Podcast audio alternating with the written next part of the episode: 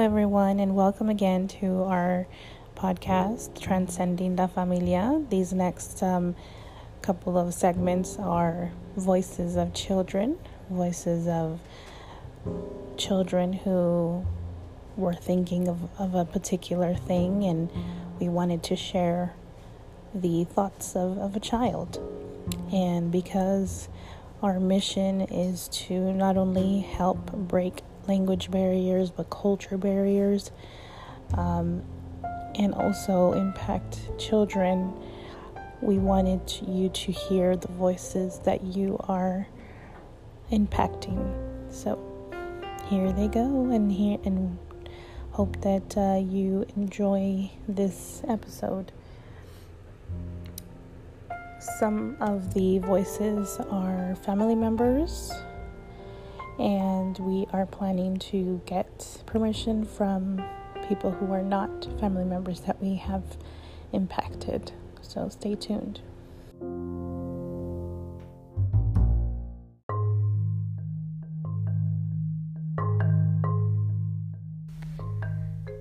Thank you, guys. You made us into blind. You put brain, lungs, a heart muscles, and of course the bowls. Okay, and what else?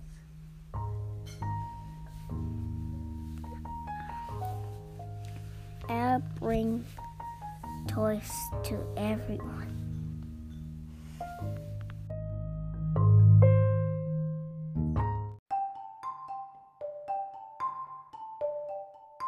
preach the gospel, and he knows that from the time he was a little boy. He's been dancing, singing, praising the Lord, and being a spokesperson for God. He has words of wisdom, words of knowledge, and he's growing in the strength of the, of the Spirit's might. He's growing. He's growing because you stand and you teach him about the Lord, he said the Spirit is going in and he's being conformed into the Lord's likeness. And he said, You're going to see him stand up and prophesy in the next few days. He said, He's just going to stand up, he's going to have prophetic words for you. Good. but he said, You keep prophesying to him. He said, Continue to do the. You, you've lost a lot of weight since I saw you. You're just slimming up. I just happened to notice that. so, sorry, that's not a prophetic word, but yeah, melt, little melt, Lord. and, and God's given you many talents and many gifts, and you're going to excel in them all. And he said, continue to do my will in your daily life. He said, there's nothing any bigger than raising up a minister of the gospel. There's nothing any bigger than the whole family preaching the gospel. And he said, but there's much more on the fringes. He said, there's much more. And he said, as you go, I'll give you the energy to do everything that I've called you to do. And he said, when it saps your energy and you just can't go, he said, say, Lord, what would you like for me to lay aside? Because he's not going to put heavy weights on you. I like the scripture that says that his burdens are not heavy. Mm-hmm. Okay? Come unto me, all you who are weary and laboring, and I will give you rest. He says, Yoke up with me, because I'm gentle and humble of heart, and you'll find rest for your soul. So he just wants you to know that he's bringing you into a season of rest and of joy rest and enjoy. and he's going to show you what to lay aside. You know, we, we pick up things and we, we overload ourselves, you know, but God will show us what to lay aside. When I start having any kind of a problem at all, the first thing I do is throw myself on the floor and say, God, what have I taken on that you don't want me to take on? He healed me of fibromyalgia back in 1988. And um, you know, that was the closest thing that I want to be to the torture chamber or hell. Okay. And so, if I had in the early days, you know, if I had a little twinge of a tightness in a muscle back up here where I'd had it before, I would throw myself in my living room floor or wherever, whatever room I was in and say, God, show me what I've taken on that I don't need to take on and he would show me. I'd lay it aside. I didn't care what it was. There wasn't nothing worth going back through that again. and so he trained me with that to lay aside these things that were hindering. You know what I'm saying? It's a good thing, but it's not what God called me to. It wasn't a God thing. Yeah. And so I remember one night, a man, a man brought a brought his daughter to my house, I mean, to do the story before it short. But anyway, he, they come to our house and knock on the door, and we let them in. And they said the Lord told them to bring their daughter to my house, and that you know I could help her. And they had her suitcases packed. I didn't even ask. that should have been my real clue. well, anyway, so by faith, I took the dollar in. I did the best I could. She was working a night shift job and she was on drugs. And she really wasn't wanting help. She was in the boys and all sorts of things at the time. And she didn't really.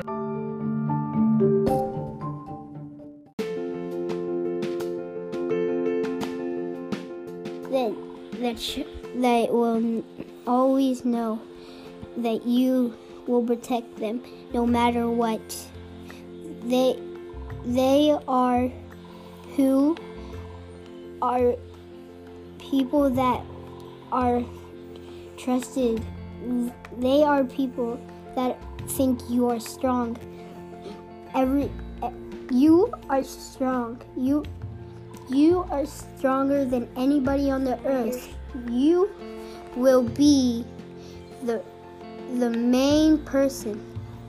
You mm-hmm. will always, always shine your light down on us.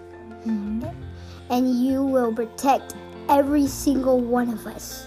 Hmm. No matter what, no matter anything, no matter if if somebody feels alone, nobody if eh, if the no if the devil is trying to is trying to make them feel sad or mad, you will always you will always protect them. You will never give up. You will always protect them. The the everybody should believe in you because you are the main person. You will dis- you will destroy every single thing that tries to destroy anybody Mm-hmm. and everyone.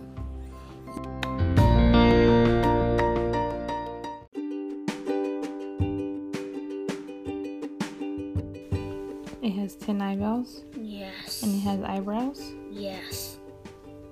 And what else? Eight mirrors and toys. Why? Because it has ten eyes, so I can walk around. But why is it there?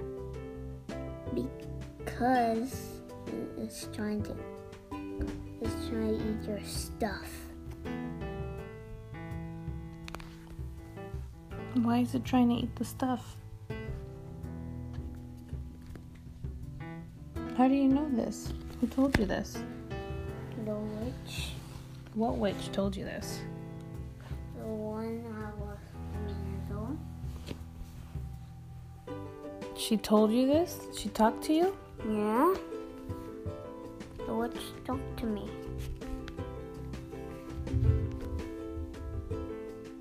Why is she talking to you? She shouldn't talk to you. Why? You shouldn't listen to her. She's lying to you. Why? Why? Why? Why did the witch touch you? Did she? Yeah? When did she touch me? No, he, the witch touched me When? when I was four.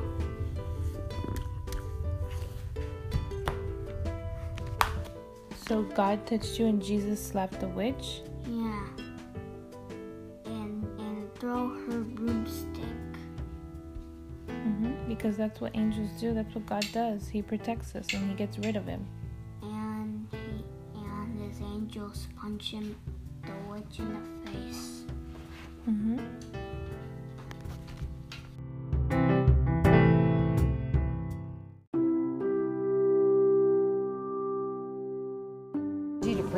gospel.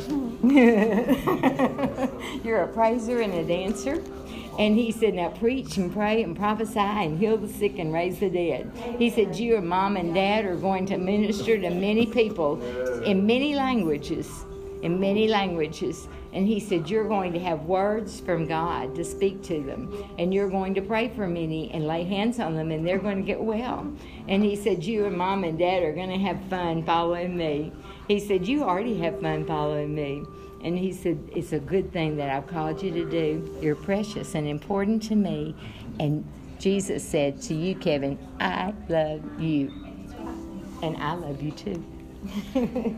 he said, Stir the gifts and stir the enablings. And he said, Minister through my spirit, minister through my word, and know that my hand is upon your family, my hand is upon your household. And I'm blessing, I'm strengthening, and I'm bringing new things. It's new beginnings new beginnings for the family, new beginnings in ministry, new beginnings and new doors, new doors opening up before you. And he said, So prepare your heart. Know that it's a new day and it's a new way, and I will lead you and guide you. You know, we're all in a new beginning, we're all in a new season, and we can't just continue to do the things that we always do. We've got to follow Jesus. We got to follow Jesus. We got to do whatever He says do. And just like Mary told them, you know, with the wine, the water into wine, she said, whatever He says do, do it. So I just say to all of you, whatever He tells you to do, do it. It's good. Miracles and signs and wonders follow after you.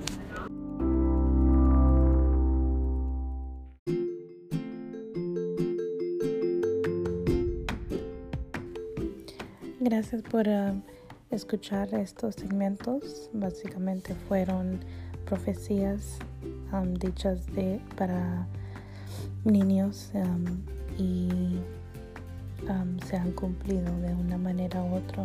Y hay unos que todavía no se han cumplido, pero Dios sabe por qué y Dios sabe cuándo. Gracias por estar uh, con nosotros y Espero que estos segmentos sean de una bendición para ti, para tu familia y para tu comunidad. Dios me los bendiga, me los guarde y que la paz de Dios siempre los persigue.